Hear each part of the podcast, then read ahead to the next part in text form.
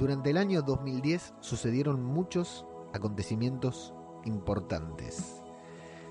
33 mineros fueron rescatados con vida después de varios días de permanecer enterrados en una mina en Chile.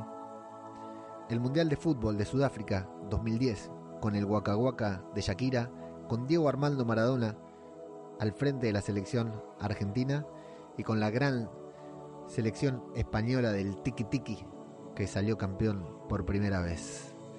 La filtración de los Wikileaks, eso que parecía que iba a cambiar el mundo y que rápidamente quedó en la nada. Pero no vamos a hablar de ninguno de esos acontecimientos. En televisión se estrenaron casi 300 series, apenas un poquitito menos ese año y todavía no habían llegado los años más importantes de los estrenos televisivos. Algunos de los títulos eran Sherlock, Hora de Aventuras, Justified, Broadwalk Empire. En cine había grandes tanques que comenzaban a llegar a la pantalla grande, como Toy Story 3, Harry Potter y las Reliquias de la Muerte, parte 1, y la gran Iron Man 2, que comenzaba a coronar lo que iba a ser la creación del universo cinematográfico de Marvel. Pero tampoco vamos a hablar de nada de eso. Vamos a hablar de un programa de televisión, una serie que comenzaba, que se anunciaba y que no sabíamos pero iba a cambiar nuestras vidas para siempre. Hoy vamos a dedicar todo el programa a hablar del primer episodio, del primer episodio de la primera temporada de The Walking Dead, titulado Days Gone By. Esto es Zombie, Cultura Popular, otro podcast sobre The Walking Dead. Vengan, vengan, síganme, vamos todos juntos, todos a la vez, siempre hacia adelante, no importa para qué, cero compromiso, cero estrés,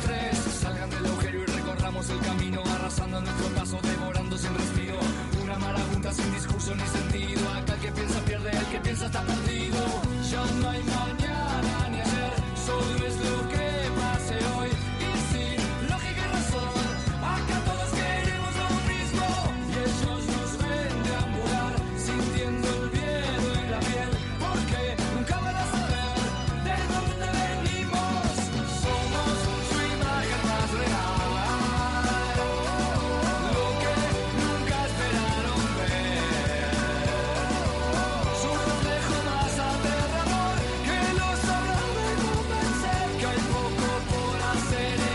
en este apocalipsis zombie.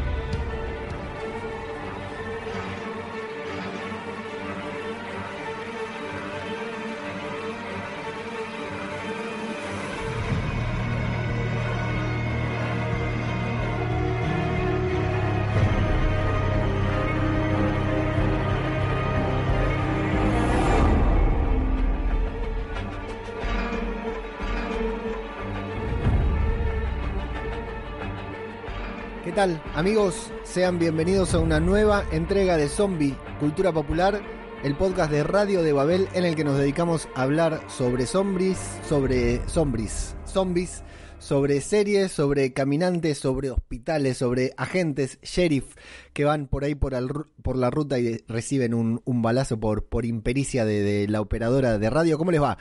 Acá estamos de vuelta después de un par de semanitas para homenajear, para repasar este gran primer episodio de nuestra serie favorita, el piloto, el episodio piloto del cual hemos conseguido algunas curiosidades. No sé si yo hacía mucho, hacía mucho tiempo que no lo veía, que no, no dedicaba tiempo a ver el, el programa.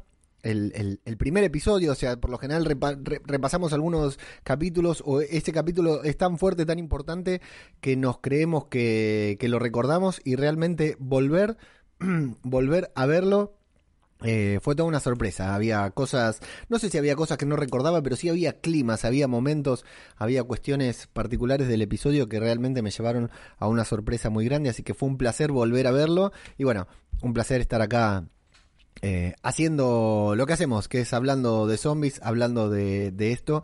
Y bueno, Seguimos en cuarentena, si no me equivoco, acá en Argentina llevamos 40 días de aislamiento preventivo social y obligatorio. Esta semana se empieza a alivianar en algunos puntos, en algunas localidades del país, se empieza a permitir que la gente salga, que haga paseos recreativos, etcétera. No aquí, no donde estamos nosotros por el conglomerado de gente que tenemos. Eh, veo que en España también han aliviado, eh, la gente ha podido salir, han dejado salir a los niños a pasear y se ha armado un revuelo enorme porque hay una gran cantidad de chicos en la calle. El problema, por supuesto, no son los chicos, son, son el problema somos los adultos, ¿no? Pero bueno, aquí estamos intentando sobrevivir a la pandemia, a este virus y bueno, ¿qué más? Eh, ¿Qué mejor podemos hacer que juntarnos a hablar de nuestra serie favorita, ¿sí? Eh, bueno, estamos como siempre, eh, si lo estás escuchando en Evox, estamos transmitiendo en vivo por YouTube en un horario espacial. Estoy adentro, como verán, no estoy en la terraza donde siempre porque ahí está lloviendo y hace fresco, se vino la fresca acá en Argentina y hay muchas muchos problemas con, con la conexión de internet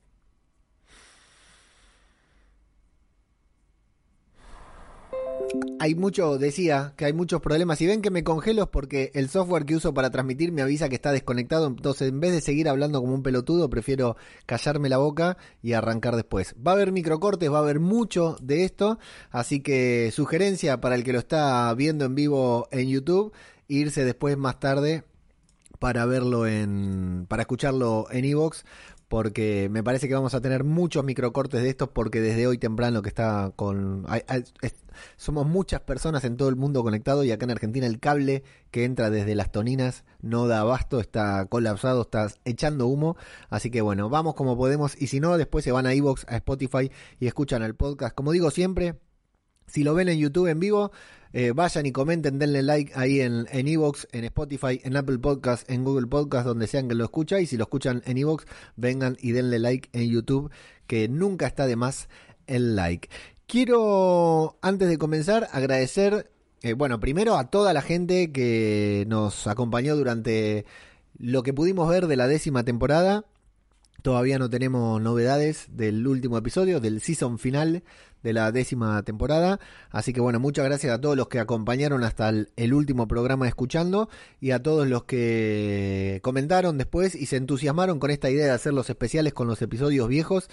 Eh, especial, a, a, todos quiero agradecer los que estuvieron ahí, especialmente a Vero que se contactó de manera privada, de manera eh, por mensaje directo y bueno, me dijo unas palabras muy lindas con respecto a, al podcast y a todo lo que hacemos y bueno, y que tenía muchas ganas de, arrancar con esto y ver si lo podíamos continuar, si podíamos seguir repasando todas las temporadas que no habíamos repasado. Bueno, es un compromiso muy grande que no sé si estoy dispuesto a asumir, pero ¿quién dice? Tal vez en esta época de cuarentena que tenemos un poquitito de tiempo, eh, lo podemos llevar adelante. En principio acá estamos repasando el primer episodio de la primera temporada, así que ahí estaremos. Así que muchas gracias a Vero y en su nombre a todos los que estuvieron ahí eh, dándonos ánimos y diciéndonos, dale hijo de puta que prometiste el podcast y no lo estás grabando. Bueno, acá está.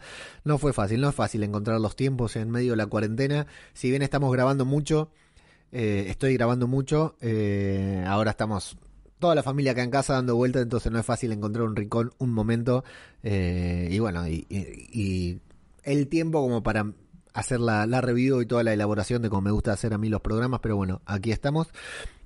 Por supuesto que agradezco también a la gente que a través de Patreon eh, nos continúa respaldando incluso en las épocas. Esto es, algo que a mí me sorprende mucho. Estas personas que nos respaldan incluso cuando no estamos sacando podcast. O sea, termina The Walking Dead, no hacemos podcast, nos tomamos 3, 4 semanas, 2 meses y la gente sigue ahí suscripta al Patreon. Así que todos los que están ahí en patreon.com barra radio de Babel les agradecemos. Les agradezco enormemente personalmente, la verdad que eh, su aporte eh, sirve mil, realmente es, es, es, un placer para mí para... Eh, o sea, tener gente que me apoya, me respalda eh, económicamente por hacer esta pavada, realmente les agradezco enormemente. Y todo el que se quiera sumar y participar, no está más a decirlo, patreon.com barra radio de Babel, desde ahí pueden sumarse a la fundación que hemos bautizado Felices los Zombies para respaldar este podcast. Dicho sea de paso, quiero agradecer eh, a AMC, más puntualmente a la persona que desconozco, pero que Em, lleva lo que es el Facebook de AMC, AMC Latinoamérica, así que se encarga de contestar los mensajes y todo, porque estuvimos ahí eh, charlando animadamente. Y la verdad que una buena onda total. No- desconozco tu nombre, no me animé a preguntarte, no sé ni de dónde sos, ni quién sos, ni cómo te llamas, ni nada, pero te mando un abrazo muy grande, muchas gracias por, por las palabras también. Así que le mandamos un saludo a la gente de AMC Latinoamérica. Esperemos en algún momento tener alguna novedad, poder hacer algo en conjunto, pero de todas maneras por la predisposición a esa persona que, que se encarga de responder los mensajes, de contactarnos por las redes sociales y todo, un abrazo muy grande. Y eh, también no quiero dejar de saludar y agradecer a David y Gema de www.tododezombie.com, una página que realmente es una referencia en cuanto a cultura zombie se refiere, zombie lovers le dicen ellos, a todo lo que es cines, películas, videojuegos, cómics, libros y toda la temática que tenga que ver con el género zombie. Eh, es la página, la página más completa que encontré eh, me hicieron una entrevista que se publicó este fin de semana, el domingo, ayer, hoy estamos grabando lunes 27, el 26 de abril se publicó la entrevista, en la entrevista estuvimos hablando del podcast, estuvimos hablando sobre The Walking Dead, pero también me preguntaron bastante sobre mi vida personal, algo de lo que no suelo hablar demasiado, no porque tenga eh, reparo secreto, pero eh, no suelo hablar demasiado, porque si no me parece demasiado... Eh, como se dice, endogámico el podcast, ¿no? Un saludo para Gaf y para Julio, demasiado endogámico, entonces no, no hago mucha referencia a mi vida personal y ahí hablamos de cine, series, películas, eh, películas y cine es lo mismo, ¿no? Libros eh, sobre The Walking Dead, sobre el podcast y también, como decía, sobre mi vida personal un poquitito. Así que el que quiera pasar, la escucha, está, es un podcast, está en todos los reproductores de podcast, por supuesto, y en www.radiodebabel.com. Si no conocen, perdón, en www.tododezombie.com, ahí encuentran la entrevista. Y si no siguen, no están suscritos a las redes de Todo de Zombie, síganlos porque la verdad que eh, es eh, una página muy buena para todos los que somos amantes del cine de género de zombies, de la cultura zombie en particular. Como siempre, invitarlos a que nos sigan en las redes, arroba zombicultura en Instagram, arroba zombicultura en Twitter, zombicultura popular en Facebook y en Telegram. Estamos en el grupo de Telegram de Walking Dead sobre, de, sobre The Walking Dead del Chiringuito, que es t.me barra t WD Chiringuito, donde ahí le metemos fichas a los zombies incluso cuando no hay ninguna serie de zombies al aire. ¿Qué vinimos a hacer hoy, amigos? Vinimos acá para hablar, para hablar sobre The Walking Dead. Bueno, vamos a saludar a la gente primero, me estaba olvidando, perdón, ¿eh? a la gente que está conectada ahí en la transmisión, impresionante. El cura Legañas, te mando un besito muy grande, cura. José Indaslot, eh, Roberto González, Jorge Martínez Román. Eh, y algún otro que vaya apareciendo por ahí lo vamos a ir saludando. Ya saben, pueden ir comentando a medida que hacemos la recapitulación del podcast. Y al final del episodio, anda Gorka por ahí, grande Gorka, Gorka del podcast. Hasta aquí puedo ver Lost, un podcast hermoso, me encanta ese podcast, lo como disfruto, yo soy fanático de Lost, Así que me encanta ese podcast que van revisionando más o menos lo que estamos haciendo hoy acá, de repasar un episodio B viejo. Bueno, ellos los están haciendo desde el inicio de Lost y la verdad que la estoy pasando bárbaro, repasando el podcast con, con ellos, con Gorka y con Carvala. Así que eh, recomendadísimo si vieron Lost y si no la vieron también es un gran momento para disfrutar de, esa serie. Eh, como decía, bueno, venimos acá a hablar de zombies. Eh, pueden ir comentando a medida que vamos eh, hablando y ya saben que al final, luego de la review, vamos a comentar todo lo que ustedes tengan para decir sobre el capítulo, sobre el podcast, sobre mi pelo, sobre lo que quieran. Lo vamos comentando a medida que ustedes van, van hablando ahí mismo en la pantalla. Estoy medio pelotudo porque estoy tratando de hacer dos cosas al mismo tiempo y ya saben que no soy David Mulé. Así que me cuesta mucho. Bueno, vamos a viajar, como dije al principio del episodio, nos vamos al año 2010, donde había pasado todo esto, pero nos vamos a quedar con lo más importante, que es que ese año se estrenaba The Walking Dead, se estrena The Walking Dead en AMC. Eh, a algunos lugares, acá Argentina y a España, si no me equivoco, no estaba AMC como canal todavía, como red, así que llegó como si fuera...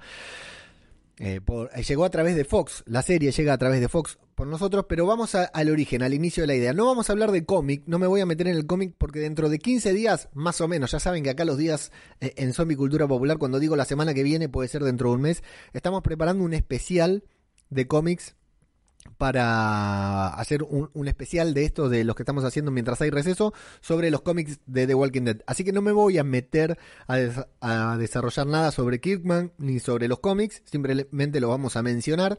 Voy a comenzar hablando de una persona muy conocida en el ambiente de Hollywood, que es Frank Darabont, que es esta persona que vemos acá, al lado de una dulce niña zombie, ¿sí? El primer caminante que vamos a conocer en The Walking Dead, una escena maravillosa que ahora vamos a recapitular. Este hombre, Frank Darabont, es un muy buen director de cine y un mejor aún escritor o adaptador, no guionista de cine. Frank Darabont es el director de la película The Mist, La Niebla, en la que hay varios personajes de aquí de, de The Walking Dead que se los trajo para esta serie. Eh, tenemos a. Es un es director también de The Green Mile, La Milla Verde o Milagros Inesperados, como le decimos acá en Argentina. Y también es el director de The Shawshank Redemption, Sueños de Libertad, se llama aquí en, en Argentina, no sé cómo se llama en España, la de la prisión de Shawshank. Tres muy buenas películas. Las tres, pongo estas como referencia, ¿no? Las tres basadas en una novela de Stephen King. Frank Darabont se caracteriza por adaptar los libros de Stephen King. De hecho, es amigo personal de nuestro querido Stephen.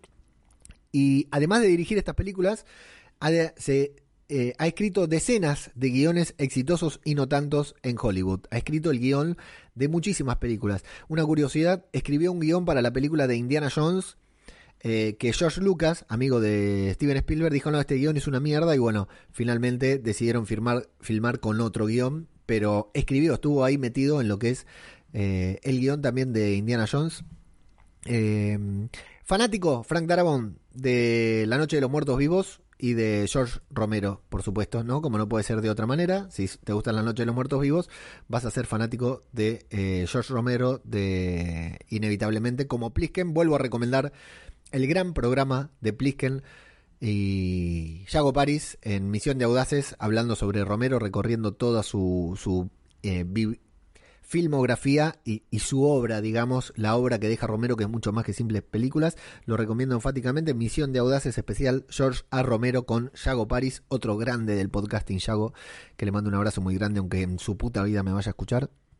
Bueno, ¿qué pasó con Frank Darabont, que era fanático de los zombies y fundamentalmente de los zombies lentos? ¿sí? A Darabont le gustaban los zombies lentos y no los zombies que se estaban poniendo de moda, estos que te corrían y te sacaban cagando como los de Exterminio. Bueno, entró a una librería, se fue a comprar un libro, tal vez un libro de Stephen King, no creo porque era amigo de Stephen King, y se encontró con los cómics de Kirkman, que dije que no le vamos a hacer demasiado referencia porque estamos preparando un especial muy completo sobre los sobre el cómic sobre The Walking Dead que hasta ahora no, jamás lo hemos tocado aquí en Zombie Cultura Popular. Bueno, se encontró con lo, los habrá ojeado, no sé si se habrá comprado algún número, por supuesto que le gustaron, que le pareció que tenía el clima y la esencia que quería transmitir Romero en, algún, en su inicio. Y eh, se comunicó con Kirkman, dijo, esto es no lo puede hacer otra persona que no sea yo. Se comunicó con Kirkman, habló con Kirkman, que es esta persona, este simpático gordito, que es el hombre que en los últimos años se ha hecho millonario gracias a, su obra, a su arte, a su imaginación. Eh, metió The Walking Dead, sigue cobrando por The Walking Dead, sigue cobrando por Fear, va a cobrar por World Beyond, va a cobrar por las películas de Rick. Eh, metió una serie llamada Outcast. Eh, consiguió trabajo para Marvel escribiendo Marvel Zombies, los zombies de Kirkman, como dice mi amigo Mago Punky. Un, un auténtico crack, nuestro querido Kirkman. Bueno, se comunicó con él le dijo, amigo, quiero hacer esto, quiero llevarlo a la pantalla grande, a la pantalla mediana, ¿no? A la pantalla chica. Eh, ¿Cómo podemos hacer? Bueno, habrán hecho algún convenio o algo y se pusieron a ofrecer lo que es el cómic. El cómic no, la adaptación, el show, el programa por todos lados. Pasaron por cadenas como NBC o como HBO. Se dice, yo no pude encontrar la información fehaciente, se dice que HBO la rechazó por violenta que rechazó The Walking Dead porque era una serie muy violenta. Yo no creo que sea tan así porque HBO no tiene eh, demasiado problema con violencia. Y NBC, que le pidió a Kirkman que escriba un guion porque le gustaba, le interesaba, parece que cuando vio el guion y vio que había zombies comiendo gente, dijo no. Según dice eh, eh, Frank Darabont, que cuando le dijeron, que cuando les entregó un guion con zombies haciendo lo que hacen los zombies no les gustó y le cancelaron el, el, show. Le dijeron que no, que no lo iban a hacer. Así que se cansaron de recibir rechazos por esta serie por, por el guion, por el guion original de, de, Walking Dead, no, nadie, lo, lo- nadie se los aceptaba. Y por allá apareció una señorita que eh, no tengo la foto, ah sí, acá la tengo la foto. Una señorita, la señorita es la de la izquierda o derecha, depende cómo la están viendo, llamada Gail Ann Hart, que es una mítica productora de cine que tiene, eh, fíjense, googleenla, es increíble en la cantidad de películas que, que, que produjo, que trabajó. Si no me equivoco, este James Cameron tiene toda la pinta de serlo, y ahí están con el afiche de Alien, porque es una de las productoras de Alien, pero no, es infernal la cantidad de éxitos que produjo esta mina. Conocía los cómics, los había leído, supongo, y estaba encantada. Dice que cuando leyó los cómics, cuando los conoció, dijo, esto sería un peliculón, claro. Es una mina con la cabeza puesta en Hollywood. Se enteró, le llegó el rumor de que Darabont estaba preparando un guion para televisión y dijo, claro, esta historia es ideal para contarla en televisión, para cortarla en capítulos, en secuencias. Y dicen que fue fundamental para conseguir que alguna cadena aceptara, que la producción, que ella se haya metido, involucrado en la producción, como es una mina con mucho prestigio y que produce todas cosas buenas y de mucho éxito, eh, se dice que ella fue fundamental para eso.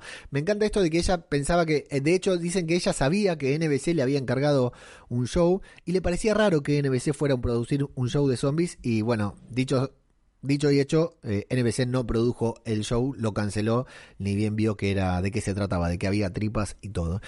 Entonces por ahí nos aparece una cadena muy chiquitita llamada AMC que por aquel entonces no era, voy a hacer una pausa ahora porque el, el software me dice que se ha desconectado, así que cuento con que en 3, 2, si sigo al aire, mejor. Eh, ahí estamos, ahí estamos otra vez, así que sigo.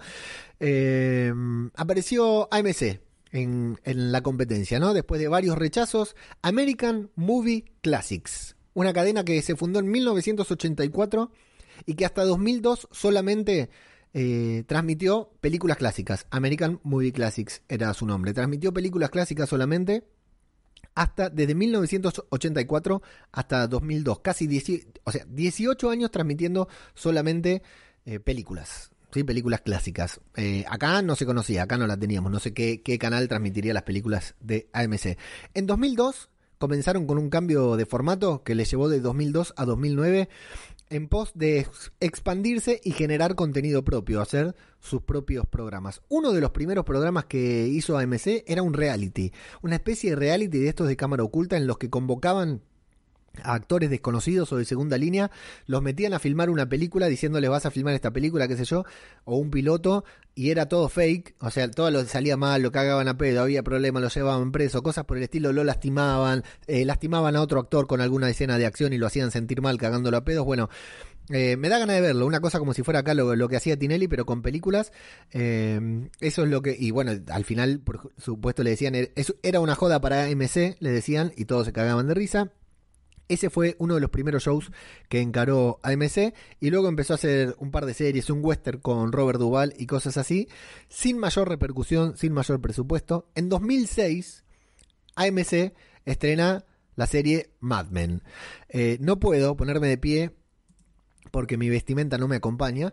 Estamos en cuarentena, por supuesto. Eh, estrenan Mad Men, una de las mejores series de la historia. Eh, recomiendo a cualquiera que no haya visto Mad Men que ponga pausa ahora, se vaya a ver las ocho temporadas de Mad Men, creo que son siete con la séptima dividida en dos, porque es una serie maravillosa, una serie profunda, una serie con una eh, estética espectacular, unas actuaciones increíbles, un guion, una trama increíble, eh, sin duda es una de mis 5 o 10 series favoritas. Mad Men se las recomiendo a todos. En 2006 AMC estrena Mad Men, una serie que no es un éxito, porque no es una serie muy popular y no lo va a ser nunca, pero sí es un éxito de crítica. Toda la crítica la clama, se cansó de ganar premios, actuaciones. Increíble lo de Mad Men, el suceso que tiene Mad Men para AMC, lo cual le da mucho prestigio, no así popularidad. ¿sí? A mí cuando me enteré que Mad Men la producía AMC no podía creer, porque AMC pensé que era una cadena de segunda línea, ¿no?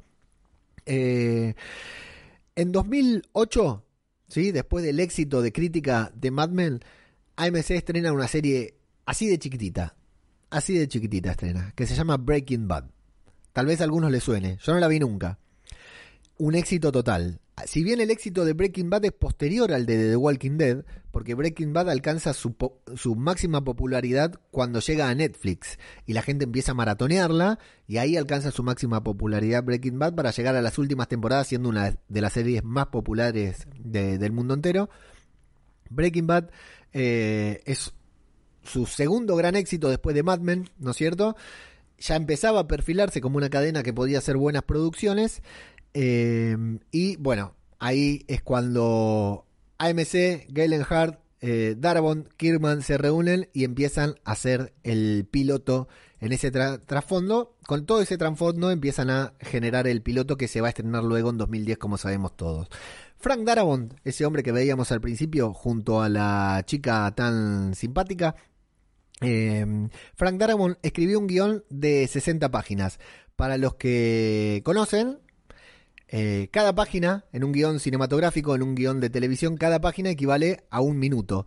Escribió un guion de 60 páginas, o sea, un guion de 60 minutos para el pi- episodio piloto. A Kirkman estaba encantado porque le parecía que era recontra fiel al cómic. Dice que jamás creyó que su adaptación podía ser tan fiel. Creo que esto es después de ver la serie, pero al principio estaba muy encantado con el cómic, con el guion, porque le parecía sumamente fiel.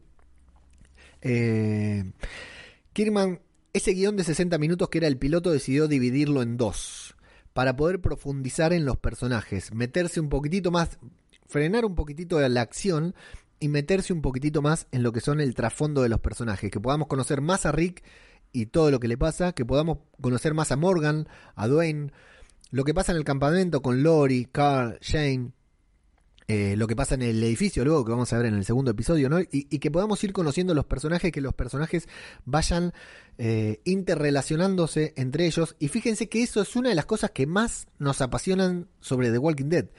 Eh, a la larga, está bien, a veces abusa, ¿no? Ya hablando con la temporada 10 puesta, eh, 10 vista, a veces abusa de los personajes y decimos, bueno, vamos un poquitito más de acción, pero esto es lo que nos enganchó de The Walking Dead. Los personajes, la interacción de los personajes, conocer y entender qué pasa por adentro de la cabeza de cada uno en cada situación, en cada decisión que tienen que tomar. Es una excelente decisión que tuvo eh, Frank Darabont en aquel momento cuando decidió dividir el piloto en dos, en dos episodios. O sea que algo que yo no sabía, el primer episodio de The Walking Dead eh, serían los dos primeros. El episodio 1 y el episodio 2 serían un piloto, como el de Lost, que también es un, son dos episodios, pero uno solo, eh, confluye en un largo episodio de dos horas. Bueno, esto es lo que hizo Frank Darabont, eh, poder profundizar un poquitito en el cómic con el visto bueno de Robert, Robertito Kirkman de los cómics. Luego les voy a contar un par de detalles del cómic, pero esto va a ser en el programa especial sobre cómics que vamos a hacer. Muy interesante que descubrí ah, en pos de preparar el guion de este podcast. Eh, bueno, hay que hacer zombies, hay que maquillar, hay que preparar zombies. ¿A quién buscamos? Bueno, por supuesto que fueron a buscar a el querido Greg Nicotero, que es el especialista, ¿no? En zombies, en efecto, uno de los especialistas que tiene eh, Hollywood y la televisión en zombies en cuanto a, efectos especiales se refiere. Greg Nicotero trabajó con George Romero, es como su alumno, ¿no? Uno de sus alumnos junto con Tom Savini también. De hecho, creo que acá Plisker me va a putear. Porque de hecho creo que Tom Savini es el, el encargado de efectos especiales y que Nicotero trabajaba para Tom Savini o algo así, no importa. La cuestión es que hoy en día Greg Nicotero es un crack, un auténtico crack. Y eh, lo contrataron para hacer los efectos especiales, para que se encargue de lo que son los zombies. Nicotero dice que había una época en que tomaban a cualquiera para hacer zombie y le decían, bueno, vos corrés, vos haces esto, vos haces lo otro, pero que para The Walking Dead fundaron esta academia de zombies que sale siempre en los portales cada tanto, donde les dicen, porque dicen, antes le decíamos a, a los zombies que hagan lo que quieran, entonces era un descontrol, pero total eran circunstanciales. Como en The Walking Dead realmente iban a tener una importancia muy grande, al menos durante las primeras eh, eh, temporadas, fueron a buscar a, a, Nico- a- a estos zombies y hacían casting para zombies y después les explicaban cómo se tenían que mover. Y esto es sabido que en cada temporada convocan a los que van a ser a los extras que van a ser de zombies para que hagan su para explicarles cómo caminar, cómo rugir, cómo mover los brazos, absolutamente todo. todo de todo eso se encarga el gran Greg Nicotero que hoy en día, después de 10 temporadas a partir de las 6 de las 7, es productor ejecutivo de la serie, pero productor de los. Casi showrunner, Nicotero. Está Ángela Kang y atrás viene Nicotero porque tiene un poder de decisión enorme y se encarga de dirigir los capítulos más importantes. Para mí. No es un gran director. Los, episodios, si bien es el que dirigió uno de los mejores episodios, bueno, esto ya lo hablaremos, no es un gran director, pero quiero decir la importancia y lo relevante que termina siendo Greg Nicotero, que al principio estaba solo por los efectos especiales y termina siendo uno de los realizadores y uno de los referentes de The Walking Dead en todo el mundo. Digo. Greg Nicotero hoy en día pasó de ser el encargado de efectos especiales a ser casi el showrunner de la serie por debajo de Angela Kang. Creo que no hay nadie más que Greg Nicotero. Una vez que tuvieron a Nicotero, una vez que tuvieron a los zombies bien entrenados y todo, eh, con Nicotero tenían asegurados los efectos especiales, la sangre y que los zombies caminen como zombies, algo que no se cumple del todo en este episodio, vamos a ver. Había que buscar el elenco, así que teníamos que convocar actores para hacer, para hacer de Rick Grimes. Por suerte tuvimos a nuestro querido Andrew Lincoln, ¿no? que es un auténtico fenómeno y que realmente eh, es Rick Grimes, realmente es Rick Grimes, uno de los candidatos para ser Esperen que hice cagada. A ver, acá, ahí está. Uno de los candidatos para ser de Rick es Thomas James. Thomas Jane es el protagonista de La Niebla. Dicen que trabajó, creo que en Battlestar Galactica, en alguna otra serie que yo no vi, pero bueno, miren la cara, le da el piné, ¿no? Como para ser Rick, no estaba mal. Eh, por suerte lo tenemos a, insisto, por suerte lo tenemos a, a, Rick. Y otro candidato fue este actor llamado Mark Pellegrino, que es Jacob en Lost. La puta madre que está Gorka, pará. Gorka, tapate los oídos, no voy a decir nada más. Este muchacho, Mark Pellegrino, digo porque Gorka está viendo Lost desde la primera temporada y no sabe, pero bueno, simplemente voy a decir, hacía de Jacob en Lost, es todo lo que voy a decir. Eh, demasiado lindo para ser de Rick, no digo que Rick sea feo, pero eh, bueno, eh, preferible, este, preferible este, este muchacho, ¿no? Eh, Andrew Lincoln. Así que ahí tuvimos el elenco, por suerte el, confirmado fue Andrew Lincoln. Dice Kirkman que mientras él escribía el guion, mientras él escribía a, Rick Grimes, nunca se imaginó que Rick Grimes escribía en persona, eh, eh, vivía en persona, existía. Era el Rick Grimes que él siempre había soñado, que él se había imaginado eh, hacía lo que, él, lo que él imaginaba que iba a hacer, de, hablaba como él imaginaba que iba a hablar, absolutamente todo, completamente cautivado eh, Robert Kirkman por Andrew Lincoln y bueno, por supuesto que nosotros también. Con la particularidad, esa particularidad tan graciosa de que Andrew Lincoln es un actor inglés, eh, tiene un acento inglés terrible y acá tiene que hablar con un acento, no voy a decir un acento tejano, pero sí habla, no habla con el acento norteamericano normal, habla con un acento del, interior de Estados Unidos, de esos acentos, acentos que, reconocemos cuando estamos hablando de un campesino, entre comillas, de los Estados Unidos, es increíble el trabajo que tuvo, tuvo que hacer. Dice que tuvieron que trabajar con un, con, con, un, no sé, con un actor de voz, no sé con quién mierda, un entrenador de voz, para que pierda el acento inglés y pueda tomar no simplemente el acento neutro norteamericano, sino un acento, no sé si sureño, norteño, no tengo idea. Acá nos podrá ayudar Karel, que vive, que se fue a vivir allá en, en Norteamérica le mandamos un abrazo grande. Contanos, Karel, si allá la gente también dice Carl, porque siempre se caga risa de si no si su hijo no sé, si Carl no se podría haber llamado Peter o un nombre más fácil porque él el Carl, decirlo sin acento eh, inglés le cuesta muchísimo. Así que, eh, bueno, lo tenemos ahí a nuestro querido Andrew Lincoln confirmado. Y bueno, nos trajeron a John Bertrand como, eh, como Jane, un crack. Sarah Wayne Collins de Prison Break como Lori. Eh, Jeffrey de Moon, eh, que es Dale, que es un actor, eh, mítico actor, un fetiche de Frank Darabont que lo lleva siempre a todos lados, a todo lo que hace. Chandler Riggs, como nuestro querido Carl. Y no podemos dejar de nombrar a Lenny James y a su hijo. No sé el nombre del actor, pero sí voy a mencionar ahora que Dwayne, Dwayne Jones, es una clara referencia al protagonista de eh, La Noche de los Muertos Vivos de eh, George Romero, así que gran, gran elenco, eh, un elenco, creo que Michael Rooker, Merle, era el más conocido por todos, pero después de acá salieron estrellas, ¿eh? Estrellas salieron de, Walking Dead. Decidieron filmar en Atlanta porque dicen que el lugar tenía vida propia, que era un muy lindo lugar para filmar, muy caluroso muy caluroso. Eh, de hecho, dicen que Andrew Lincoln jamás había sentido la ropa tan pegada al cuerpo. Tenés que venir acá a Buenos Aires, amigo. Eh, pero, y Frank Darabont también. Pero que eso, todo eso terminó. Vieron que muchas veces está Rick transpirado, con la camisa transpirada. Que dice que eso termina siendo eh, parte de la actuación, parte de, de poner a los actores en el correcto contexto para poder interpretar los papeles y que el entorno ayudaba. y bueno, el episodio piloto, este episodio que estamos hablando de The Walking Dead, tuvo más de 5 millones. Fue, por supuesto, que lo más exitoso eh, que, tuvo AMC al aire. No sé si ustedes recuerdan la campaña publicitaria. Eh, 5 millones 345 mil personas lo vieron, según me dice, me informa el cura Legañas. No, creo que son 5.340, claro, son 5.345 millones de espectadoras. El estreno más visto de cualquier serie de, de, Walking, de AMC, por supuesto. Uno de los mejores estrenos del año sin duda.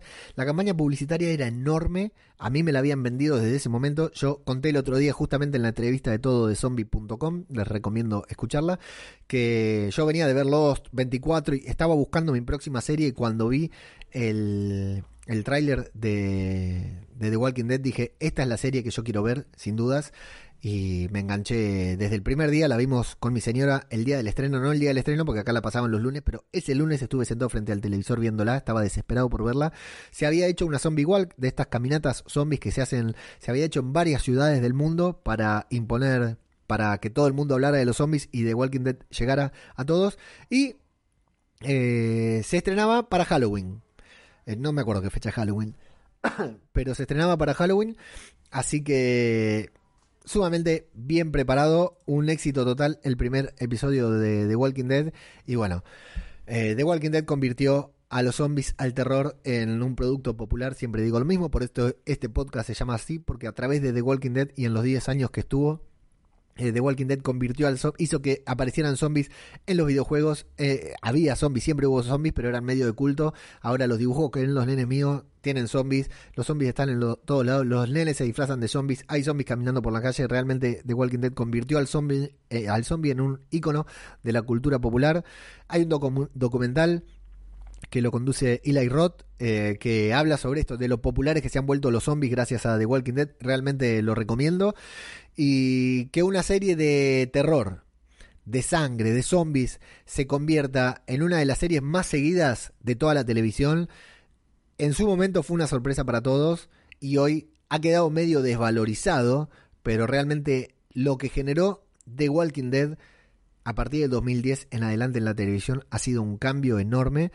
Y bueno, eso es lo que estamos celebrando hoy acá, en el que vamos a repasar todo esto para decir que vamos a repasar el primer episodio de la primera eh, temporada de The Walking Dead titulado Days Gone By o Días Pasados que estuve investigando es una referencia a es como una frase algo que se dice como que hay que dejar el tiempo atrás Ese, eso que recordabas vos ¿Se acuerdan la época en que veía, en que no teníamos cuarentena, no tenía, no estábamos de aislamiento? Bueno, days gone by, días pasados, días que no volverán. Comenzamos en una carretera larga, desierta, vacía. El sueño, el sueño de cualquier director es eso, filmar en un lugar tan grande, en una locación tan grande, con un auto viniendo de tan lejos, es el sueño de cualquier director. El pasto cortado prolijo todavía, la calle limpia, impecable, eh, y un auto de policía que se acerca a toda velocidad. No vemos nada, pero la cámara gira y al girar vemos autos volcados, eh, choques, vemos que hubo, no sé qué hubo, pero hubo un quilombo enorme destaco mucho de esta escena el silencio y lo voy a destacar a lo largo de todo el capítulo. Hay un silencio sepulcral que me encanta, no hay música, no hay nada. Se baja un sheriff con su uniforme impoluto, está recién planchado ese uniforme.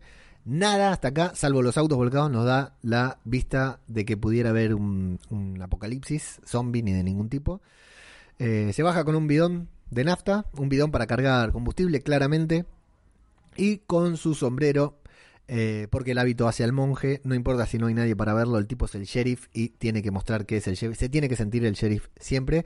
A medida que se va acercando a nosotros, vemos que su cara pasa de una cara normal o atenta a una cara de preocupación, a cara de sorpresa por las cosas que va viendo. Vemos camiones, eh, eh, el despelote de tránsito que hay ahí con autos volcados no se explica. No hay no hay una escena que podamos ver que nos represente, que nos muestre lo que haya pasado, porque hay más autos volcados de lo que podría haber.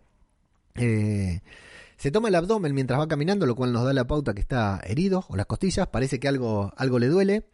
Hay autos volcados, hay autos chocados, hay autos explotados, encendido fuego, hay de todo tipo de quilombo pasó ahí. Muy lindo ver, sería buena. Me imagino una escena como la de eh, los Blues Brothers, ¿no? De todos los autos que chocan, una cosa así. Si no, no hay forma de que, de que quedara todo en ese, eh, en ese quilombo.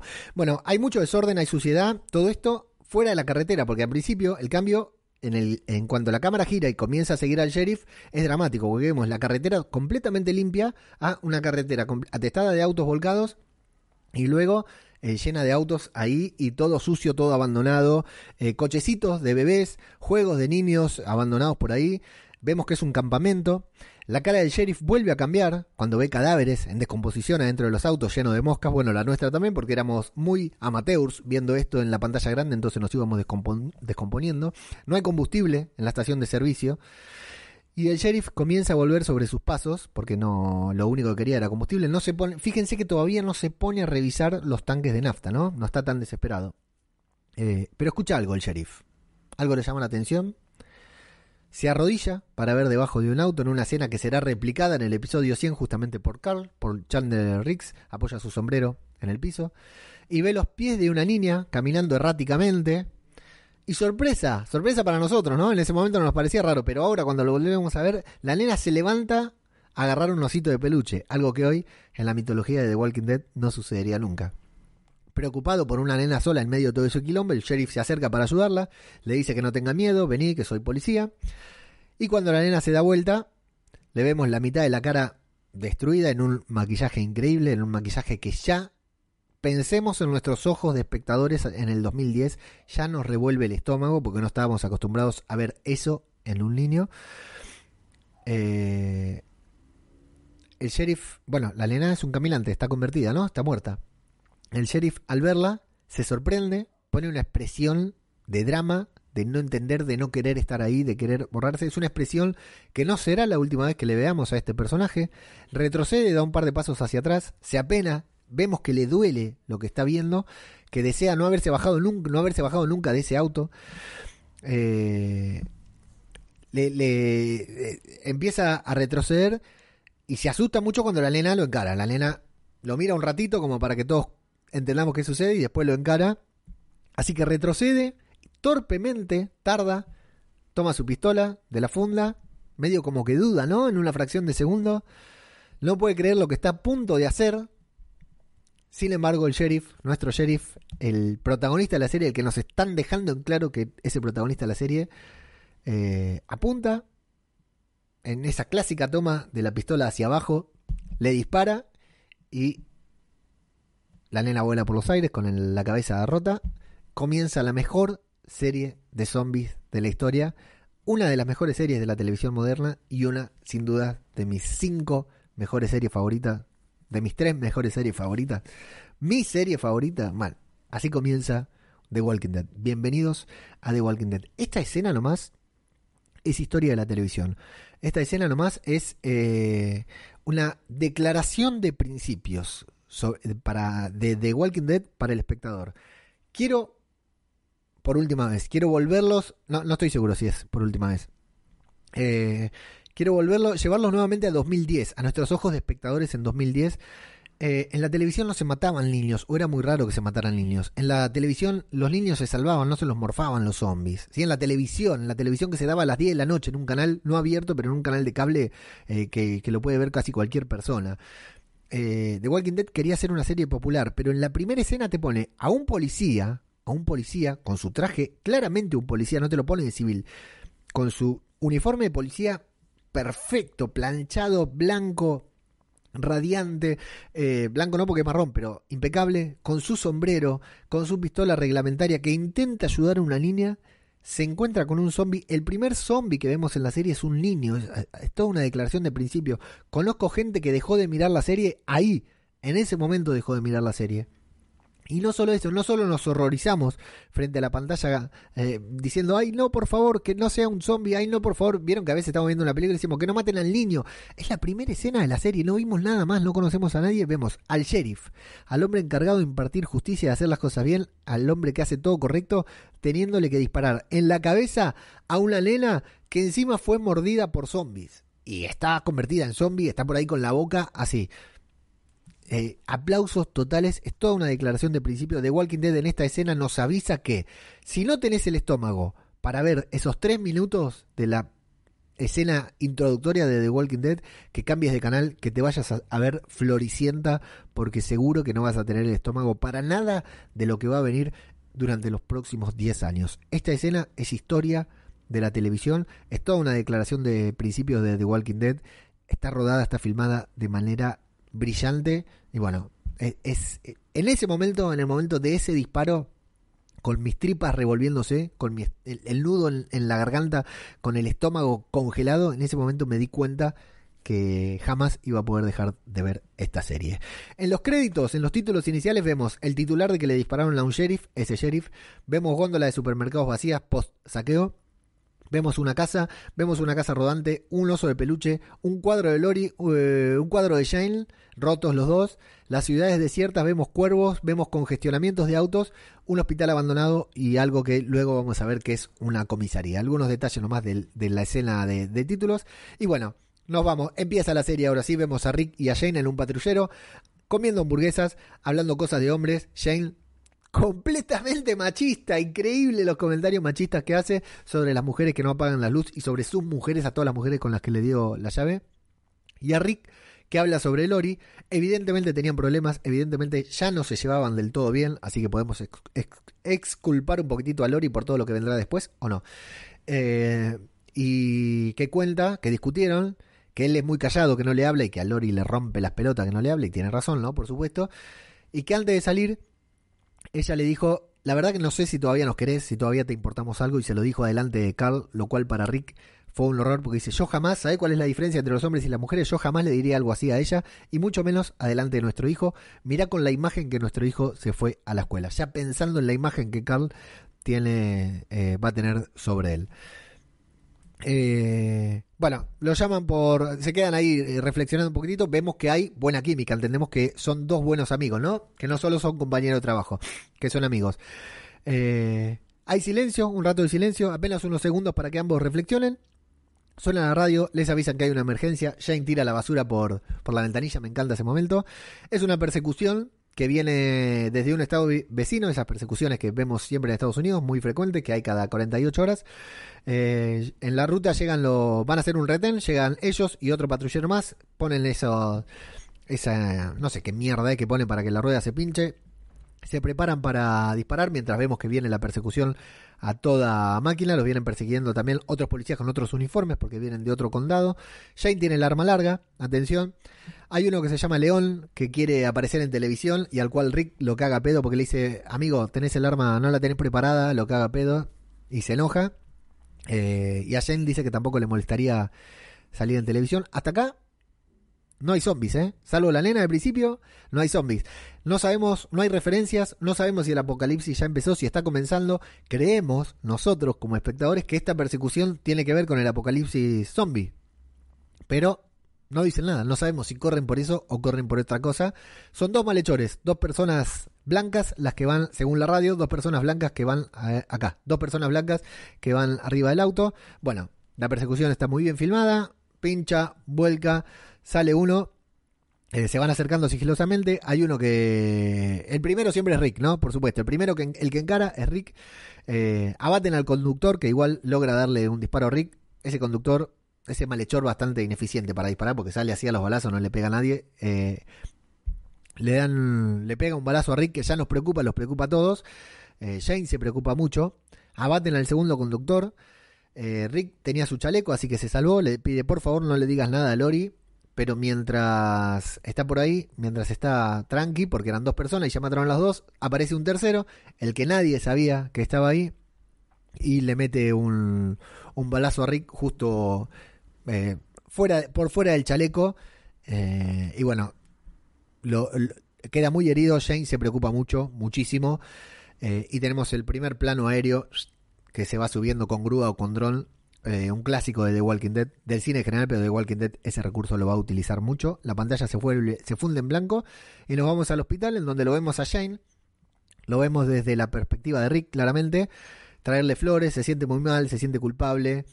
Eh, parece que pasó bastante tiempo desde que Rick eh, fue herido. Y le hace un comentario ahí y Rick le responde, pero cuando Rick le responde resulta que las flores ya están marchitas. Es muy buena esa elipsis, ¿no? Ese momento en que Rick no entiende que había pasado el tiempo. Esa, esa me la acordaba, está muy buena. Eh, no hay nadie, las flores están marchitas, el reloj está parado, nadie le cambió las pilas. Así que algo raro está pasando ahí, no hace falta ser policía para saberlo. Se cae, pide ayuda, nadie viene.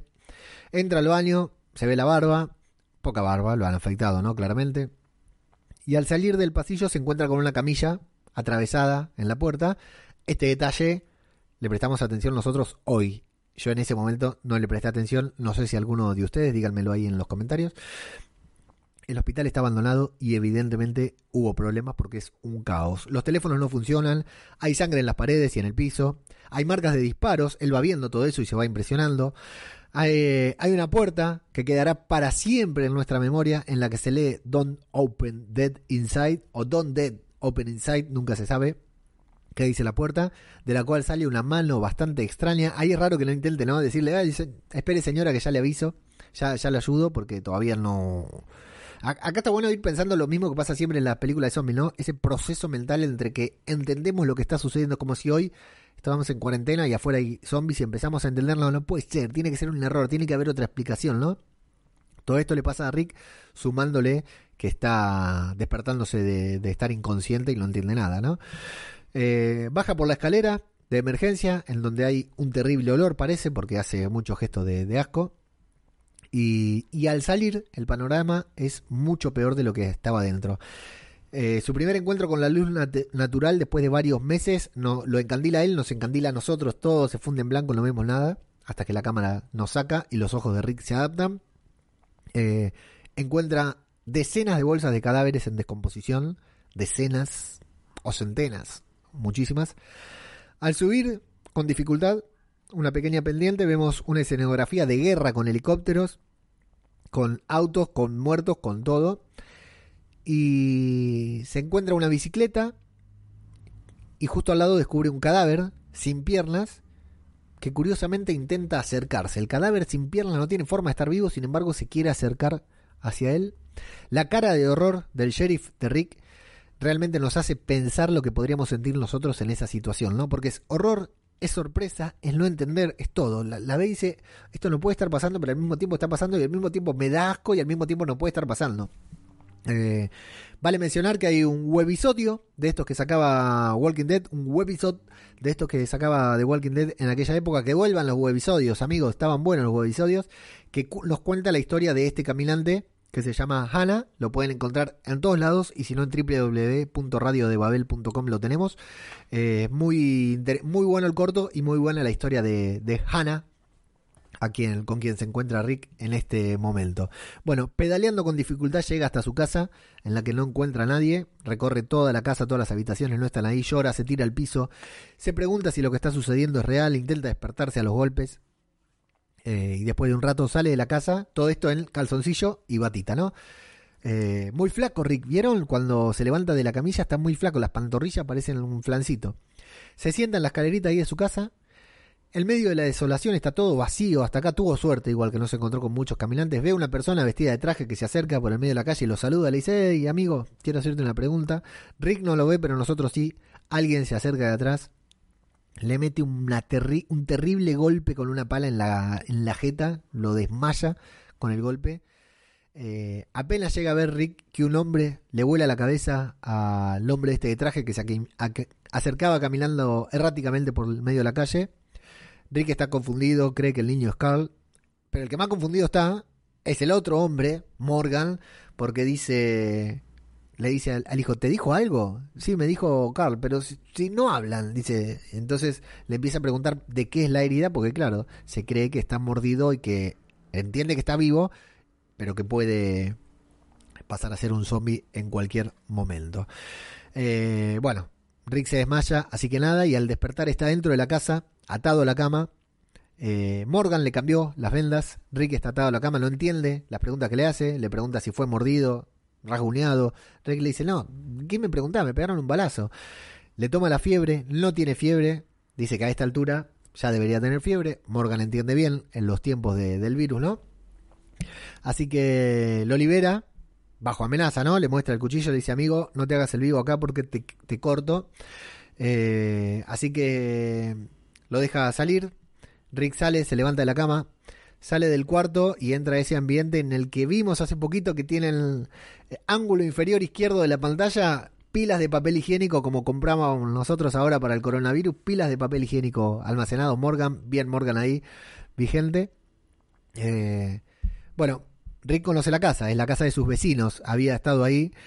Eh, Morgan le dice, bueno, la verdad que yo no tengo idea, cuando yo vine ya no había nadie, tus vecinos ya no estaban, ahora es mi casa. Se quiere asomar, le dice que no, que no, no se puede asomar porque lo van a ver desde afuera, están todas las ventanas cubiertas, y que está enojado Morgan porque al disparar el arma ese arma, ese disparo que vimos atrajo muchos caminantes y está enojado consigo mismo por haber hecho el disparo. Rick, por supuesto que no entiende nada, pongámonos en su lugar, es muy difícil de entender todo esto. Intentan explicarle qué es un caminante, qué pasa con los muertos, qué pasa cuando los muerden. Pero bueno, Rick todavía está como que no entiende, ¿no? Es comprensible. Eh, bendicen la mesa antes de comer. Y Rick cuenta que se despertó hoy de un coma en el hospital que no entiende nada. Le hablan de los muertos no de los muertos muertos, le dice, ¿ya viste a los muertos? Sí, estaba lleno el hospital. No, no, no de los muertos que murieron, de los muertos que regresaron, de los caminantes. Es Morgan quien le pone el nombre a la serie y a los caminantes. Walkers lo llama, es Morgan. A partir de ahí Rick le dice Walkers también. Si no, le, vieron que cada grupo le tiene eh, erráticos, frikis, cada uno le va diciendo su forma. Bueno, eh, le explica qué es lo que hacen los caminantes, eh, le dice, si es la primera vez que, si hoy te despertaste entiendo que te parezca raro, pero bueno, ya te vas a acostumbrar. No tenés que dejar que te muerdan, porque la mordida es mortal, es mortal por la fiebre. Y una vez que te mueras por la fiebre, en unos minutos vas a regresar con hambre, le dice. Y Rick no dice nada porque dice, este negro me está tomando por boludo, mejor me callo la boca. Más tarde están por irse a dormir, hablan sobre Carl, hablan sobre Lori, eh, Dwayne y Morgan apostaron sobre la profesión porque él dijo que recibió un disparo. Dice que Dwayne dijo que era ladrón de bancos y Rick cuenta que era sheriff. Suena una alarma, la alarma de un auto. El Dwayne se asusta, se asoman a ver y bueno, había una alarma ahí sonando que la, activó un auto. Varios años después, los autos van a ser, vimos en Fear the Walking Dead que los autos continúan con batería y las alarmas siguen sonando. Eh, aparece un caminante que por alguna razón asusta demasiado a Dwayne y que en lugar de caminar hacia el ruido, hacia la alarma, camina hacia la casa, como si recordara algo. Eh, Rico observa que va hacia la puerta, se va hacia la mirilla y ve que la mujer sube las escaleras e incluso la mujer caminante incluso intenta abrir el picaporte. Bueno, eh, hay una muy linda toma del ojo de Rick moviéndose, si se fijan, muy exquisita, con el ojo de Rick mirando hacia arriba, mirando el picaporte y así. Eh, y bueno, era la esposa de Morgan que murió en esa casa y parece que los caminantes vuelven al sitio del que eran. Una mitología que no continuó en The Walking Dead, ¿no? Eh, salvo este zombie, creo que no la hizo nadie más. Así que hoy en día es un error, pero en aquel momento era parte de la mitología que intentaba construir The Walking Dead. A la mañana, siguiente salen de la casa, Rick está todo con una escafandra como el agente Olmos que sale así ahora para no contagiarse del coronavirus. Rick vuelve a dudar porque sale como a entrenar, sale a matar caminantes, ¿no? Tiene que reventarle la cabeza de un batazo. ¡Atención! De un batazo a un caminante y duda. Dice, che, pero no serán. ¿Estás seguro que están muertos, no? Sí, estoy seguro, amigo. Mirá el olor a muerto que tiene. Bueno, Rick lo mata, le duele, no, no está en buen estado físico, no está en buena condición física. Esta escena era más larga. Eh, fue borrada y escenas eliminadas en las que Rick continuaba su entrenamiento y seguía hablando con, eh, seguía dudando porque eh, en este momento fíjense que cuando mata al caminante le duele, también le da asco y también se siente mal porque le está reventando la cabeza con un bate a una persona por primera vez, ¿no? Va dentro de un tiempo se va a acostumbrar nuestro querido Rick. Eh, bueno, iban a su casa, iban a la casa de Rick otra vez. Y Rick cuenta con seguridad que su esposa e hijo están vivos porque empacaron y se llevaron las fotos. Morgan le cree porque es lo mismo que había hecho su esposa, es, eso es muy policía, ¿eh? yo no me hubiera dado cuenta. Se llevó las fotos, no hay cuadro en la pared, no están los árboles familiares, es lo que se, llevó Lori para mirar así mientras eh, se acostaba con, con Shane, miraba las fotos de Rick seguramente. Eh, el niño dice que seguramente si están vivos se fueron a Atlanta y ahí nos enteramos por primera vez que en Atlanta hay un centro de refugiados con protección militar, con vacunas, eh, no, con vacunas no, con alimento, con agua y también está el CDC, el Centro de Control de Enfermedades, que estaba trabajando en una cura. Esas son las transmisiones que daban por radio en esas emisiones de alerta que esperemos nunca escuchar en nuestra puta vida y eh, que en algún momento dejaron de transmitir. Así que Rick ahora tiene un objetivo. Eh, quiere irse a Atlanta, por supuesto, a ver si encuentra a su familia y eh, toma unas llaves que son las llaves de la comisaría. Se van los tres a la comisaría. Acá le decimos comisaría, la oficina de policía, no sé cómo le dicen allá, en España. Eh, ahí se pegan una ducha con agua caliente, muy linda, muy reconfortante. La disfrutan como si fuera la primera ducha en un mes. De hecho, es la primera ducha en un mes. Un mes pasó ahí, dice Morgan, desde el inicio del apocalipsis. Morgan le cuenta del pánico que estalló, que ellos iban a Atlanta, pero había mucho pánico en las calles, mucho quilombo que su esposa se enfermó, no pudo seguir viajando, así que se refugiaron, murió en esa casa en la que estaban y ya se quedaron allí para siempre. No tuvo el coraje Morgan de, seguir, de continuar, se quedó atorado ahí. Eh, Rick se coloca su uniforme, el uniforme que le vamos a haber puesto hasta la segunda temporada. Eh, le hablan a Morgan sobre, a Dwayne, sobre la responsabilidad de usar un arma, que va a poder eh, usarla, pero con responsabilidad. Tienen muchas armas ahí del arsenal, uno o dos bolsos completos. Y Morgan dice que por el momento no quiere ir a Atlanta, pero bueno, más adelante acepta. Así que Rick le da una radio. Esto era buenísimo, me acuerdo lo que me gustó esto. Yo voy a encender la radio todos los días al amanecer y te voy a avisar dónde estamos para que me puedas encontrar. Vos también encendela. Eh, algo que hizo Rick, lo vimos hacerlo muchas veces. Y bueno, buenísimo cuando después aparece Morgan, ¿no? Se despiden. Eh, Morgan le dice que es un buen amigo, es una buena persona que espera que eh, encuentre a su esposa y a su hijo. Eh, pero antes de irse, Rick quiere ayudar a su viejo amigo, León. No era su viejo amigo porque dice que no le caía bien. Está convertido en zombie, en caminante ahí. Así que le mete un balazo en la cabeza. A pesar de que Morgan le dice que no dispare porque va a traer zombies. Rick le dice, tranquilo que no, no lo vamos a estar acá. La verdad que Morgan se tendría que haber quedado a vivir ahí. ¿No? Había armas, había ducha, ¿para qué volvió a la casa? Si hubiera trasladado ahí con el hijo y listo, bueno. Eh, y acá, esa escena en la que Rick le pone el arma en la cabeza a León, es su clásica estampa, su clásica cara antes de disparar, cuando le va a disparar a Sofía también más adelante, todo, es la clásica escena de Rick, eh, una estampa, una imagen de la televisión también de The Walking Dead. Se separan Morgan y Rick. No sabemos si será para siempre, si será por poco tiempo, por mucho, por varias temporadas. Ya lo vamos a ver. Eh, Morgan y Dwayne se quedan a solas.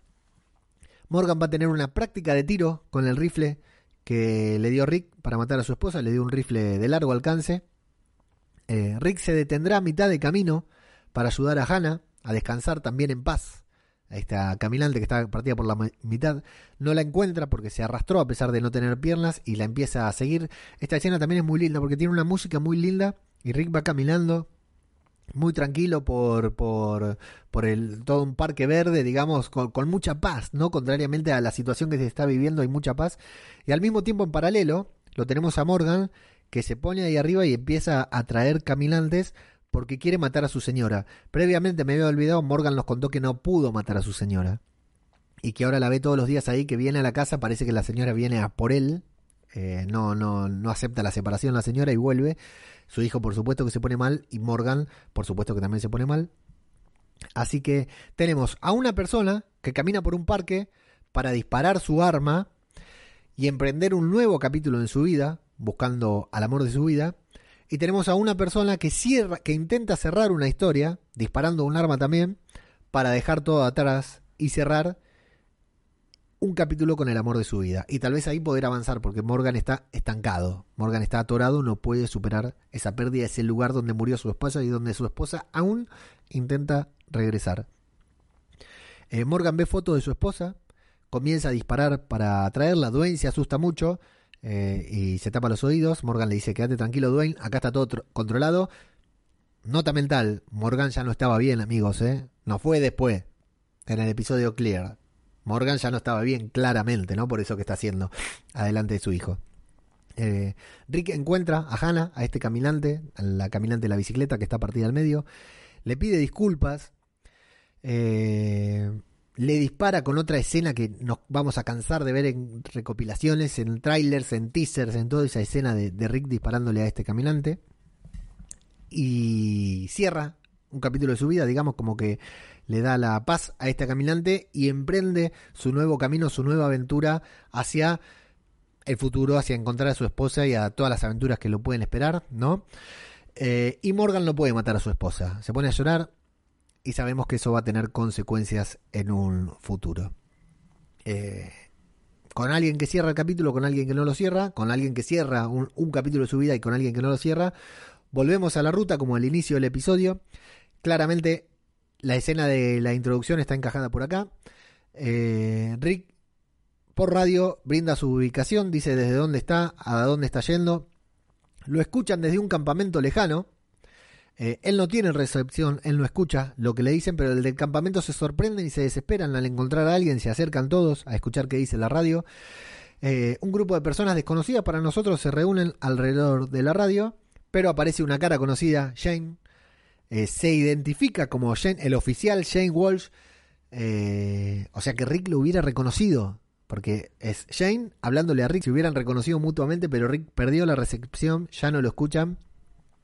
Y vemos a una mujer y a un niño que evidentemente son Lori y Carl.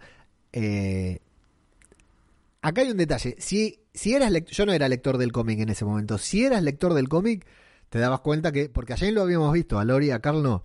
Si eras lector del cómic, sabías que Lori y Carl estaban ahí. Si no eras lector del cómic, pero prestate atención a la secuencia de títulos donde mostraron un cuadro de Lori, hubieras entendido que esa era Lori y hubieras dicho, ¡oh, está viva! Eh, y si no eras atento y no miraste la secuencia de títulos, te vas a enterar que son Lori y Carl recién cuando Rick se baje del auto con la foto de Lori y Carl en la mano. O sea, recién en ese momento, luego de ver todo lo que vamos a ver ahora, nos vamos a enterar que Lori y Carl. O sea, depende qué tan atento estuviste vos a los títulos para recordar la cara de Lori, pero bastante bien hecho, bastante bien hecho. Vemos el campamento.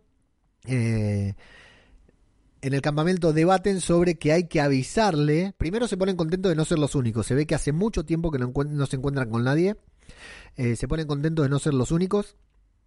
Y hablan de que están en las afueras de la ciudad, porque la ciudad no puede estar, porque él, esa persona, Rick, que está diciendo voy para la ciudad, no sabe a lo que se va a exponer.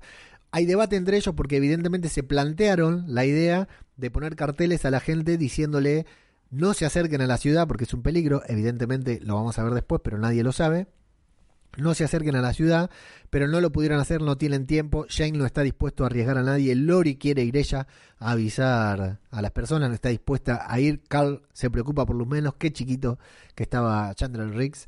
Eh, se enoja. Eh, Lori se va enojada, digamos, porque Shane no la deja ir y la caga pedo. Shane la persigue, le dice que no la va a poner en peligro, que si no lo hace por él, si no lo hace por ella, que por lo menos lo haga por Carl, porque Carl pasó por demasiadas cosas y hasta ahora, o sea que no puede perder encima a su madre con todo lo que perdió Carl.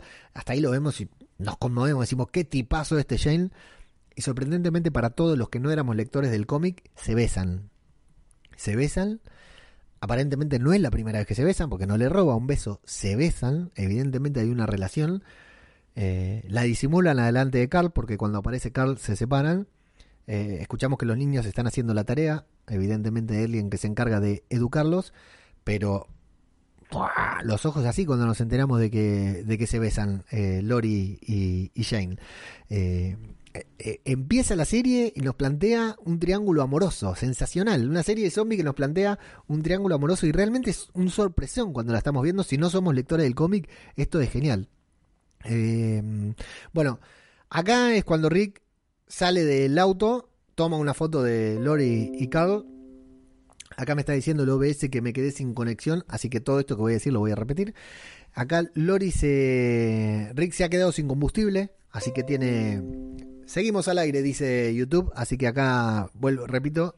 Rick se baja del auto.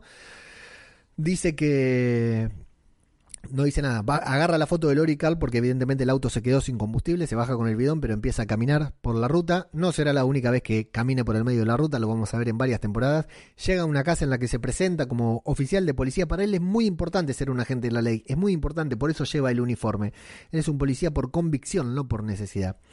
Revisa la casa desde afuera, ve un panorama que lo vuelve a conmover porque por la ventana vemos que un hombre evidentemente se ha volado la cabeza, literalmente, le vemos la mitad de la cabeza desaparecida, y aparentemente primero también mató a su esposa, pero en algún momento, en algún momento se tomó el tiempo de escribir con sangre en la pared que Dios nos perdone.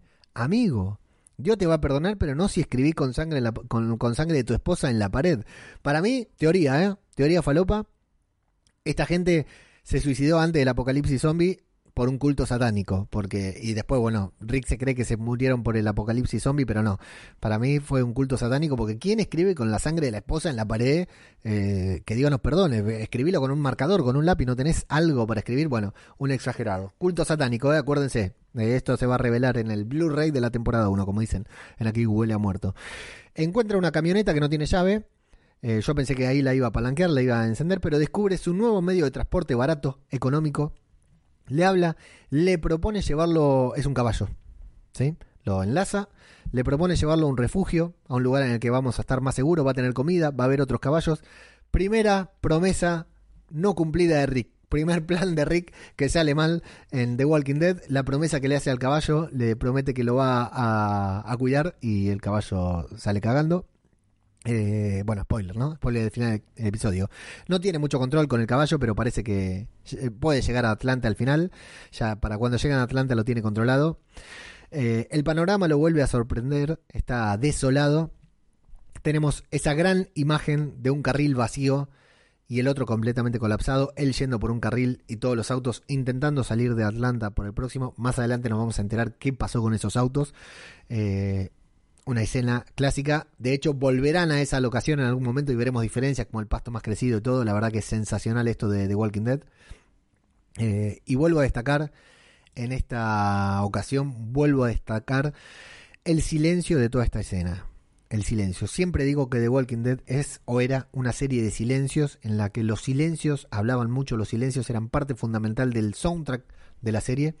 Apenas escucha el caballo, las pisadas del caballo, se escucha el viento y algún que otro insecto, un grillo, cosas así. Los planos son maravillosos. Sigo diciendo que ya no filman más así de Walking Dead. Es increíble lo que filman ahí en, Atlanta, cómo nos muestran Atlanta devastado. Está súper bien logrado. eh, la desolación del lugar es excelente. Entendemos que hubo caos, entendemos que hubo pánico, entendemos que hubo alguna especie de batalla.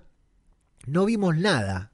Vemos un lugar súper tranquilo, pero eh, venido abajo, explotó, colapsó mal, es, es perfecto. Nosotros vemos un lugar súper pacífico, pero por, el- por el que pasó de todo. E insisto, presten atención al silencio de esta escena porque es maravilloso. Es un silencio eh, increíble como el silencio es importante para que nosotros estemos en tensión durante todo el episodio. Eh, son cinco minutitos más o menos maravillosos. A medida que avanza, los caminantes se van vemos que los caminantes se van despertando, que su caballo se empieza a asustar por la presencia de los caminantes, evidentemente se siente en peligro y dice, me cagaste hijo de puta, mira dónde me trajiste. Pero Rick dice, tranquilos, algo que le dijo Morgan, mira, de a uno son inofensivos, pero que no te agarren mucho porque cagaste, no salís de ahí, literal. Le dice Mo- Morgan eso. Eh, hay uno que baja del colectivo, un caminante con traje, que le van a hacer varias tomas importantes porque se ve que les gustaron. Tal vez sea un homenaje a algún muerto de algún zombie de alguna película, porque suelen hacer eso. Yo la verdad que no, no soy tan friki en ese punto. Eh, que va a volver el actor, no el zombie, el actor vuelve también para el episodio 100, que tiene muchos guiños a este episodio. Rick está tranquilo, dice tranquilo amigo, tranquilo eh, Mr. Ed, que son poquitos, los podemos esquivar. Pero a medida que avanza vemos que son más y más y que lo empiezan a seguir, ¿no? Hay un tanque, hay un soldado muerto que a Rick lo sorprende, el soldado está siendo comido por buitres, Rick está muy impresionado, Rick eh, le vemos, es muy expresivo Andrew Lincoln en sus rostros, en su gesto, lo vemos que se va impresionando mucho. Eh, escucha un ruido en el cielo, escuchamos un ruido en el cielo, por eso es importante el silencio también, porque de golpe el silencio se rompe y es por un sonido que nos resulta familiar. Eh, Mira, observa, escucha el ruido, lo reconoce, pero mira y ve el reflejo en el edificio. Y atención, Soriano, helicóptero copón. Muy bien, había un helicóptero. Miren los helicópteros desde cuándo son importantes en The Walking Dead. Eh, Rick ve su reflejo en el edificio y se apura para alcanzarlo, para doblar la esquina. Tiene que llegar a la esquina y doblar. Toda nuestra atención se queda con el helicóptero. Nos quedamos pensando ahí en el helicóptero. Decimos, claro, e-, en un mundo que hemos devastado, la presencia de un, helicóptero es, es, es, sorprendente, ¿no? O sea, quiere decir que algo de la sociedad, hay algún lugar de la sociedad que queda en pie. Entonces, vamos desesperados junto con Rick para ver el helicóptero. Y en el momento que dobla la esquina, nos sorprendemos tanto como él. O sea, porque toda nuestra atención está puesta. Ya nos olvidamos de los caminantes. Aparte, nos van mostrando dos, tres, cuatro. Y de golpe dobla la esquina y tenemos esa escena con esa infinita caminada de cantidad de caminantes que es. Yo recuerdo la sensación que sentí en ese momento. No sé si a ustedes les pasó. Yo me recuerdo que se me paralizó el corazón. No podía creer lo que estábamos viendo. Estoy seguro que seguro grité o hice alguna expresión porque fue increíble. Rick se escapa, o sea, el caballo se asusta, se escapa se ve acorralado porque del otro lado también hay caminantes, los que lo venían siguiendo. El caballo se vuelve a asustar, lo tira, se cae. Por suerte para Rick, por suerte para Rick, eh, se comen al caballo y eso permite que él se pueda escapar. Eh, pero tiene que abandonar el bolso cuando se refugia abajo del tanque, se esconde abajo del tanque. Y acá algo que no ha pasado muchas veces también, ahora creo que ya no pasa, que los caminantes se tiren al piso y repten para alcanzarte. Rick se mete en el medio del tanque para escapar. La escena es agobiante porque la cantidad de caminantes es terrible. Ahí ya empieza a sonar una música de suspenso. Recién acá empieza a sonar una música de suspenso porque la situación es de máxima tensión. Lo vemos al caballo, mientras nos lamentamos por el caballo, vemos a Rick que cómo carajo va a salir de ahí. Eh, empieza a disparar abajo del tanque porque se meten caminantes de adelante y de atrás. Pero evidentemente en esa pistola no tenía armas suficientes, no tenía dónde escapar, así que se va a suicidar y en el momento en que se va a pegar el corchazo, mira hacia arriba, le pide disculpas a Lori y a Carl por abandonarlos, por supuesto. Ve la abertura, el acceso al tanque. Así que que se mete por ahí antes de, ser devorado, antes de ser convertirse en uno más de esos asquerosos seres que lo están persiguiendo. Se mete al tanque, eh, cierra la, la compuerta, en pánico se aleja tanto como puede se pone contra un borde, una parecita ahí del tanque y agarra, le toma la pistola a un soldado que supuestamente estaba muerto. Lo sorprende a todos que ese soldado despierta, era un caminante, estaba convertido en caminante también. Y bueno, lo tiene que matar, le tiene que volar la cabeza ahí adentro, queda completamente aturdido. Nos aturde a todos también ese grito, ese sonido. Se asoma por la escotilla, por arriba, eh, ve sus armas tiradas en el medio de la, de, la calle, en el medio de los caminantes, no puede agarrarlas. Ve que los caminantes, otra cosa que no siempre van a hacer, escalar, escalan al tanque para llegar a él. Está atrapado, a salvo, tiene que cerrar la compuerta. Está atrapado, está a salvo, pero tiene pocas balas, las cuenta de hecho. No le van a alcanzar para salir de allí. No creo que sepa manejar un tanque. Hay que ver si el tanque arranca, se pone en marcha. Eh, desde adentro apenas se escuchan los ruidos, así que se queda pensando con el arma en la cabeza, no para suicidarse, sino como reflexionando.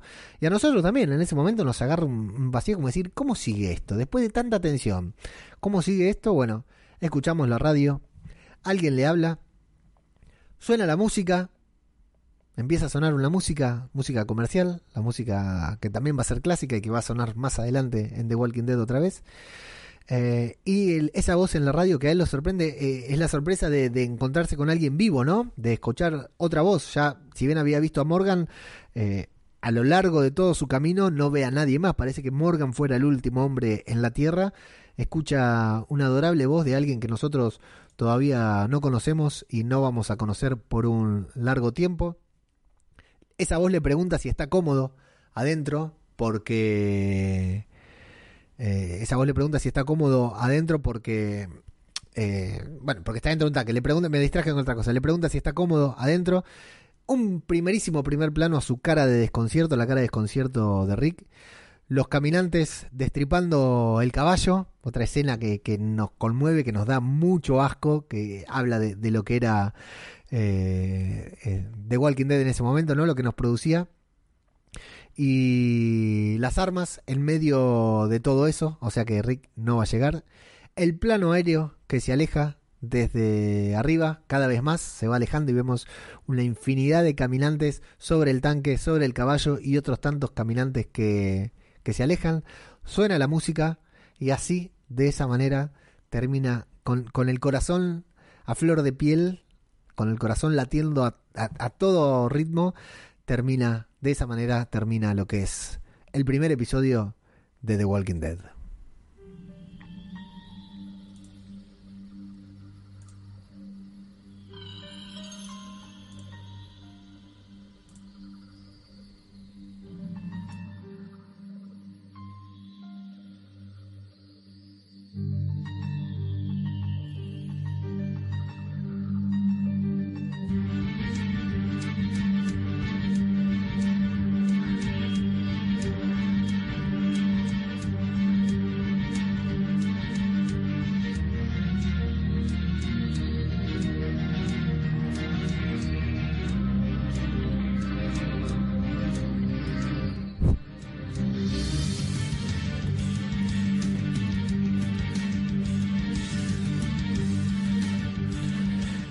Bueno, eh, eh, eh, es maravilloso, es maravilloso. Volver, volver a hablar de esto, volver a ver esto, la verdad que es, increíble. Eh, la pasé más que bien volviendo a ver este capítulo. Insisto, hacía mucho tiempo, mucho tiempo que no lo, no lo volvía a ver completo. Me parece una obra maestra. Me parece uno de los mejores pilotos de la historia de la televisión. Ya sé que estoy exagerando, pero es uno de los mejores pilotos en la historia de la televisión, sin duda alguna. Realmente marcó un antes y después en mi vida, seguro. A partir de acá me convertí en un adicto a The Walking Dead. No pude parar jamás de leer, de consumir cualquier nota, cualquier noticia que salía, de hablar con todo el mundo de The Walking Dead. Y esa pasión, esa locura que me generaba esta serie maravillosa, eh, me terminó llevando a esto, ¿no? A, esto, al podcasting. Siempre cuento y lo conté en la entrevista que me hicieron ayer en. que se publicó ayer en todo de zombie.com. Que al principio, cuando no hacía podcast sobre The Walking Dead, escribía sobre The Walking Dead, pero escribía para mí, no lo publicaba en ningún lado. Escribí, hacía análisis, decía, uh, en Walking Dead tal cosa, The Walking Dead para la sociedad tal cosa, tal otra. Eh, lo que he escrito sobre el primer episodio, sobre esta primera escena que, que tanto hincapié hice, sobre la escena de la nena, sobre The Walking Dead, eh, es increíble. Eh, me, enfermaba la cabeza, es una serie que me enfermó la cabeza, me, me apasionó de una manera como pocas otras series me han sucedido. Por supuesto que con Lost me pasó lo mismo, con 24 me pasaba lo mismo, con Game of Thrones me pasó lo mismo, pero bueno, The Walking Dead se convirtió en un amor incondicional, realmente incondicional. Es muy curioso ver cómo casi toda la mitología sobre The Walking Dead se plantea en este episodio. Como Frank Darabont en este episodio de The Walking Dead planteó casi toda la mitología que se va a respetar, salvo por alguna que otra excepción que más adelante eh, van, van a cambiar, que no va a ser del todo coherente con, con lo que nos plantearon en este primer episodio.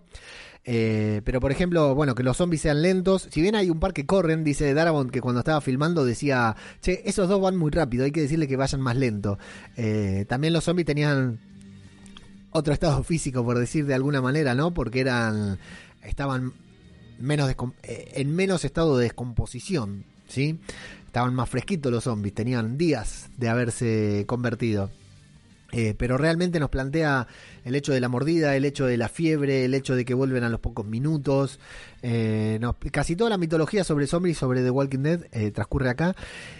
Y si prestamos especial atención, es sorprendente cómo el episodio, los dos protagonistas del episodio, que tenemos a Rick claramente y a Morgan como un personaje secundario, un personaje accesorio, cómo estos dos personajes, como estos dos protagonistas de la serie, se movilizan o no a lo largo del capítulo por el amor, por la relación con una mujer o la relación con la familia, ¿sí? Por la familia, vamos a decir, no hablemos de amor porque suena demasiado romántico que estamos hablando sobre The Walking Dead. Es sorprendente cómo Morgan Rick y Morgan buscan exactamente lo mismo, estar con, tu- con su familia y ponerlas a salvo. Morgan se quedó estancado en el momento en que su señora muere. Algo que le pasará a Rick en algún momento también. Eh, no puede atravesar cierta barrera cuando su señora muere. Morgan está estancado ahí tiene la herramienta cuando Rick se la da para ponerle punto final, pero imagínense que sigue viviendo en la casa donde se murió la mujer pudiéndose ir a vivir a cualquier otra casa. Está bien que no es fácil, entiendo todo, pero sigue viviendo ahí. Encuentra una persona, encuentra un sheriff. ¿Qué otra persona te va a dar más seguridad en medio del apocalipsis que Rick?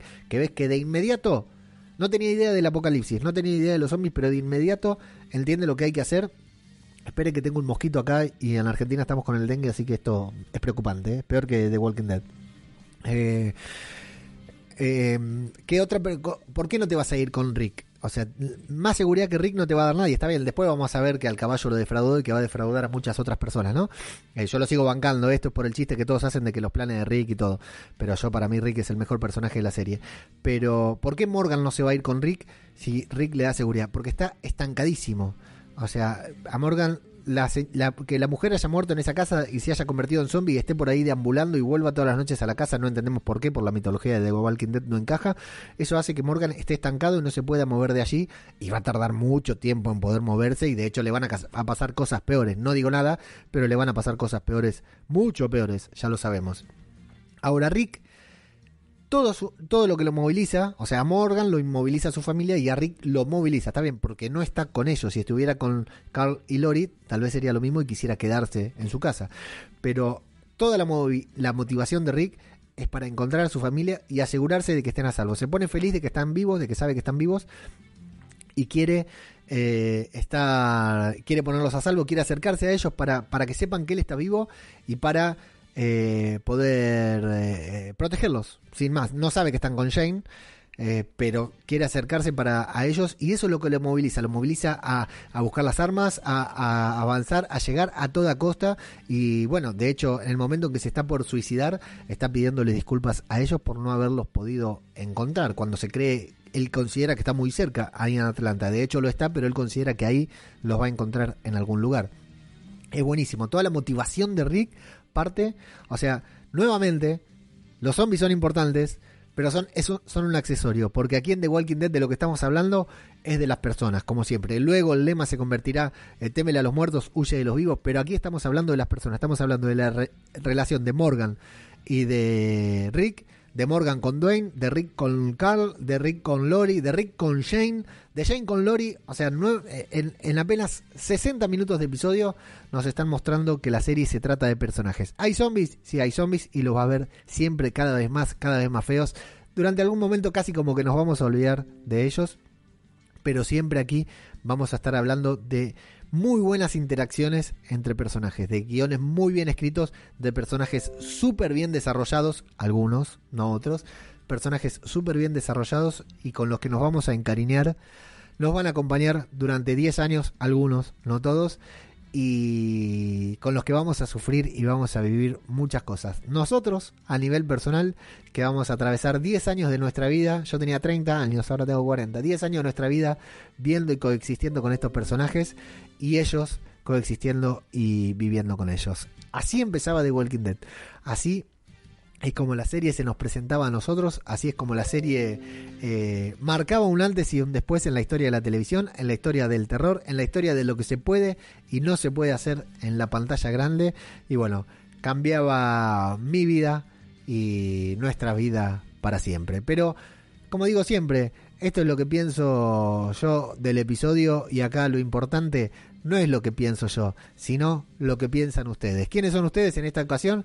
Los que están acá prendidos a la transmisión de YouTube. Vamos a ver quién está, quién no está, qué opinan, qué dijeron y qué dicen sobre este primer episodio de The Walking Dead titulado Days Goes Bad.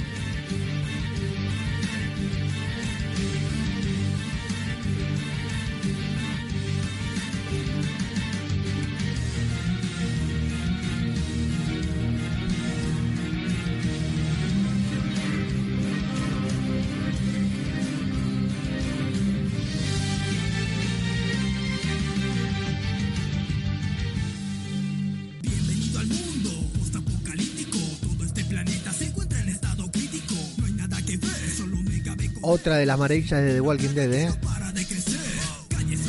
No lo digo por esta canción, sino lo digo por todo lo que la gente hace relacionado con The Walking Dead, fanfiction, dibujos, arte, convenciones, podcast, videos de YouTube. Qué, universo que, que, que creó The Walking Dead, ¿eh? Sobre todo, bueno, vamos a hacer especial hincapié eh, en los podcasts.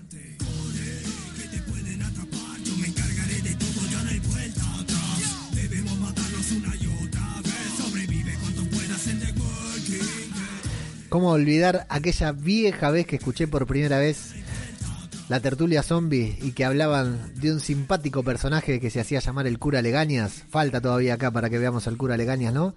Se hacía llamar al cura Legañas y dejaba unos comentarios maravillosos en Evox y después se puso a hacer un, un portal, una página web en Facebook que se llamaba El Alejandrino, en el que publicaban noticias sobre The Walking Dead. Busquen El Alejandrino, supongo que todavía se puede conseguir. Cómo nos divertíamos con El Alejandrino. Y de ahí descubrir, después de escuchar la tertulia zombie, escuchar el arderás por esto del cura Legañas. El del cura Legañas y de Javi, un saludo para Javi también. El podcast de La Constante, también dedicado a The Walking Dead. Aquí huele a muerto de Misión de Audaces, el podcast más divertido sobre The Walking Dead también. Y bueno, y a través de ahí, a raíz de eso, a raíz de escuchar a estos terribles monstruos, animarme yo a subir a la terraza con un micrófono y a grabar The Walking Dead. Faltan todavía siete temporadas para que llegue ese momento, pero bueno, alguna vez pasó. Saludo a todos los que están en vivo acá en la transmisión de YouTube. El cura Legaña, José Indaslot, Roberto González, Jorge Martínez, Román, Gorka, Artaza y quién más anda, vino alguien más.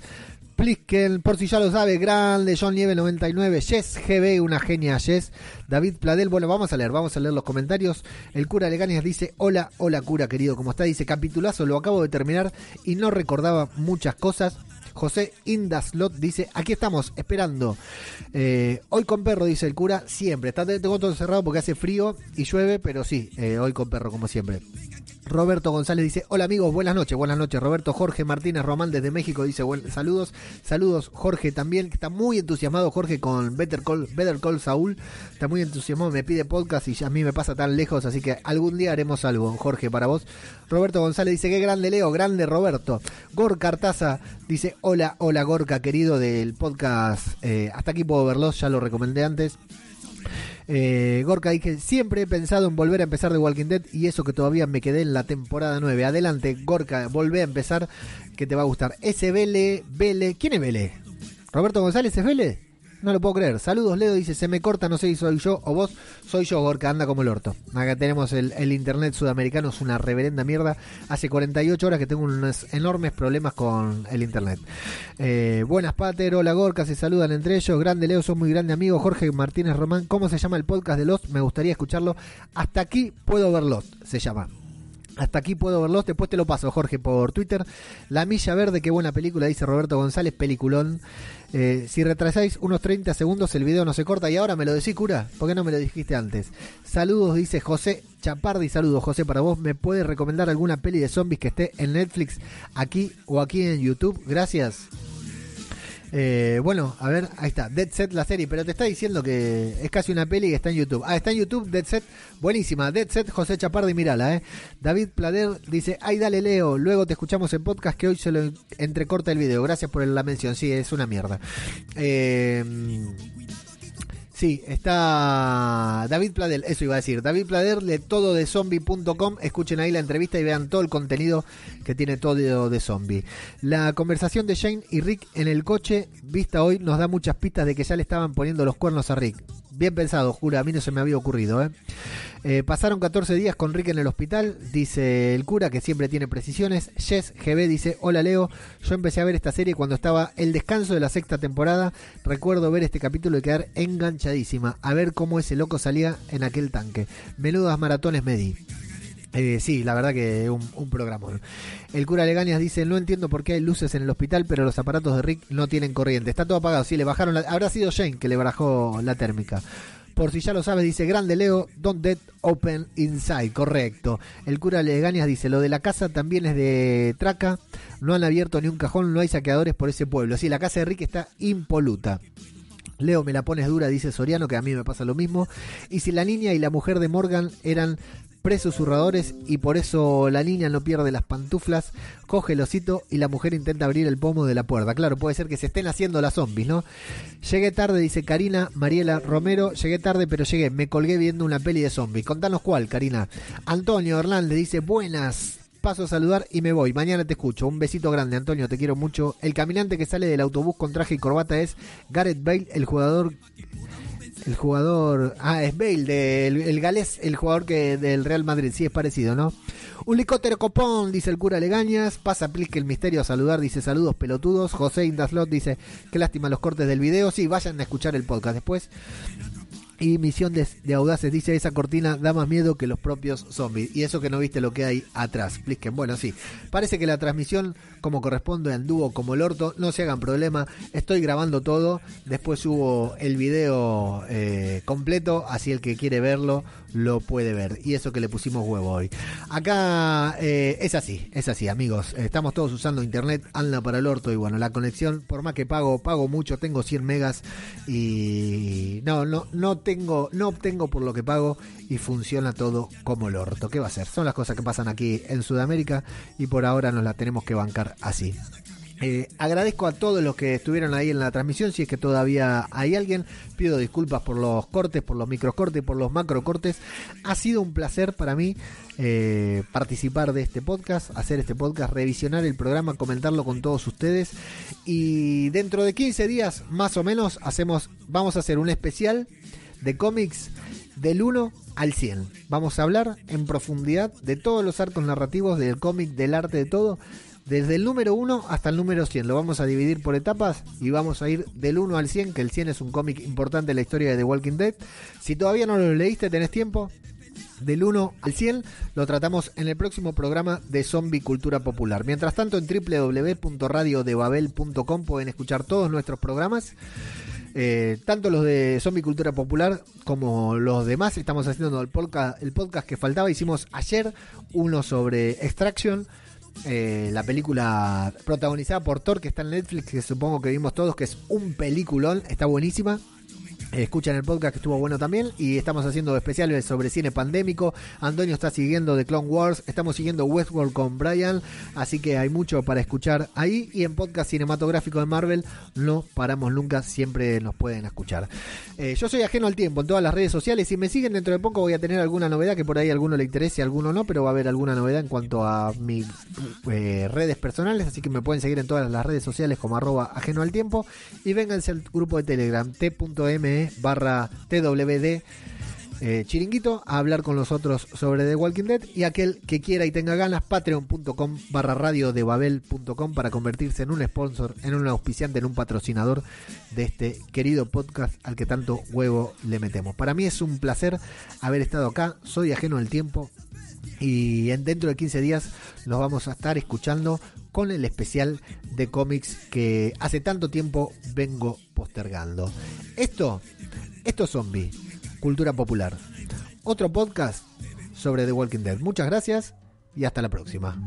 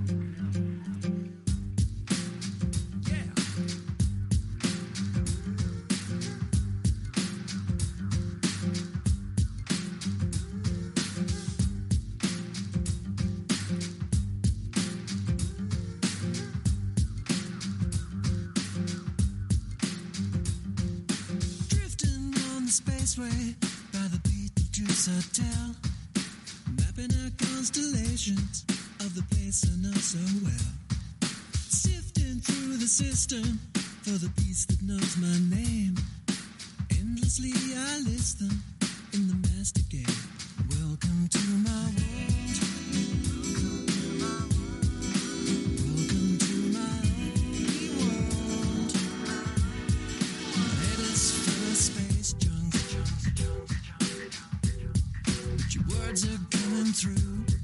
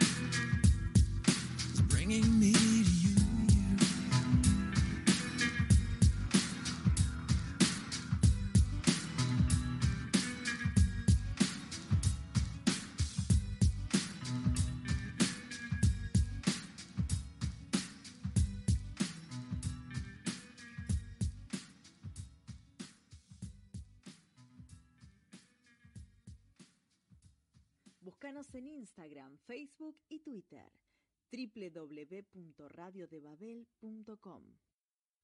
Búscanos en Instagram, Facebook